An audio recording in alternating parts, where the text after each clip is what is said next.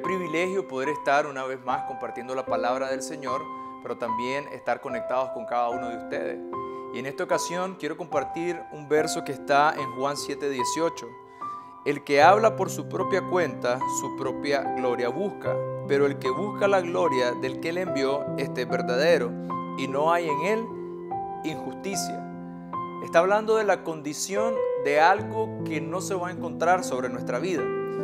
Y estaba recordando que hace unas cuantas semanas alguien me regaló una botella con agua.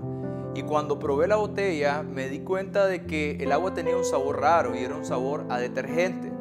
Y se me vino a mí un recuerdo cuando en una ocasión yo puse agua cerca de jabón o detergente. Hay algo que acontece y lo que pasa es que la botella absorbe ese olor.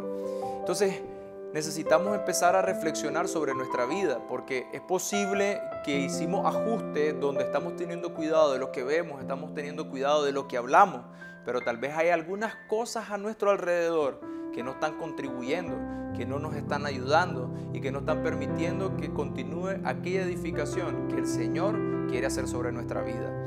Y aquí Jesús está hablando de dos fuentes de donde nosotros hablamos. La primera fuente hace referencia donde nosotros estamos interesados en lo mejor para mi vida, pero desde una posición egoísta, es decir, estoy pensando solamente en mis propios intereses y necesitamos tener cuidado de eso.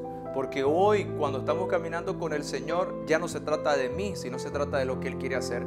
Por tanto, cada vez que nosotros vamos a hablar, nuestra fuente tiene que ser Dios. Lo que la va a acompañar, nosotros necesitamos asegurarnos que es Cristo y lo que nos va a guiar a la acción de cada una de esas cosas es el Espíritu Santo. Estos son tiempos donde necesitamos revisar y prestar atención a cada uno de los detalles que están a nuestro alrededor para que hagamos la perfecta voluntad de Dios en nuestra vida y la bendición nos alcance, pero también nosotros podamos ser de bendición para todas aquellas personas que están a nuestro alrededor. Que Dios les bendiga.